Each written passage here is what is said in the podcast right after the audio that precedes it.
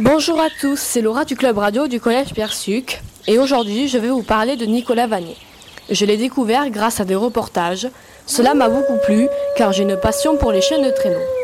Maintenant, je lis tous ses livres et j'en suis devenu fan de Nicolas Vanier. Qui est Nicolas Vanier? Nicolas Vanier, c'est l'un des plus grands mûcheurs au monde. Cette activité est à la fois très passionnante et surtout très dangereuse. Cette passion consiste à conduire un traîneau à neige tiré par un attelage de chiens, des huskies. Pourquoi est-ce passionnant? Passionnant car on y retrouve des chiens et surtout être musher, c'est partir avec sa meute de chiens dans les montagnes et apprendre à se débrouiller seul.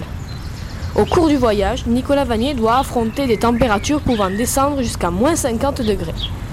Le jour, avant de se reposer, Nicolas Vanier trouve toujours de la paille pour que ses chiens dorment paisiblement et surtout pour ne pas avoir froid. Les chiens dorment toujours avec des chaussettes et des grosses couvertures. Nicolas, lui, dort dans un matelas de couchage avec ses habits de ski.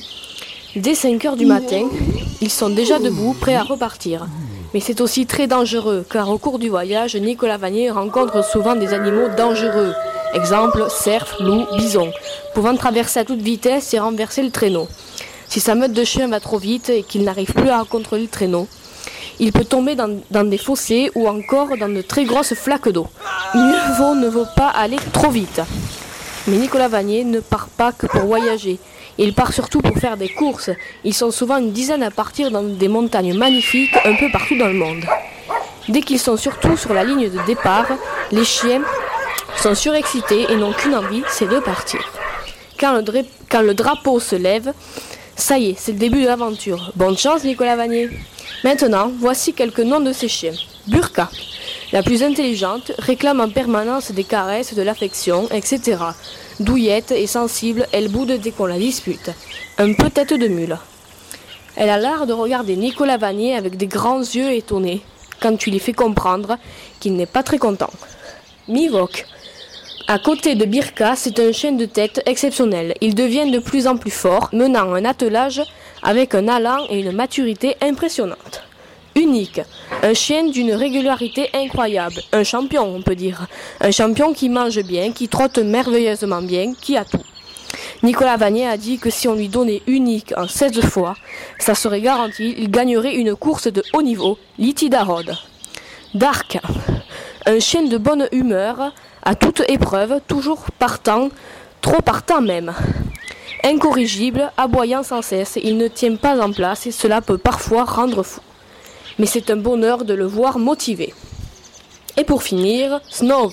Snov a intégré une meute bien établie avec brio. Si tous les chiens pouvaient être aussi gentils entre eux, ça serait génial.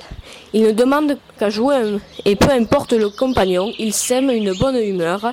Et pour combler le tout, c'est un excellent trotteur qui aime très, qui aime être en tête, sûrement un futur leader. Pour terminer ma chronique sur Nicolas Vanier, voici quelques infos à retenir. Pour 10 chiens, c'est 10 litres d'eau par 24 heures. 50 mots, c'est le nombre approximatif de mots que peut retenir un chien de tête pour répondre aux ordres. 150 kg, c'est le poids en kilos que peut atteindre le traîneau de Nicolas chargé et ravitaillé. 15 à 16 km, c'est la moyenne des chiens. 10 000 est le nombre de calories dépensées en moyenne par chaque chien. Cela signifie des portions d'environ 5 kg de viande par jour, remplacées par une portion très enrichie de croquettes, mise au point par des spécialistes. 1600 chiens prennent le départ de la course. 1700 km à parcourir entre Anchorage et Nome, qui se trouve au centre-sud de l'Alaska. Anchorage et Nome sont les deux plus grandes villes d'Alaska. 60 à 80 km est une distance parcourue lors, de chaque run sur une course. 4 à 5 heures est le temps nécessaire pour que les chiens récupèrent. Conclusion. Voilà, j'espère que ma chronique sur Nicolas Bagné, le grand voyageur du froid, vous aura plu et surtout vous aura appris des informations. Bye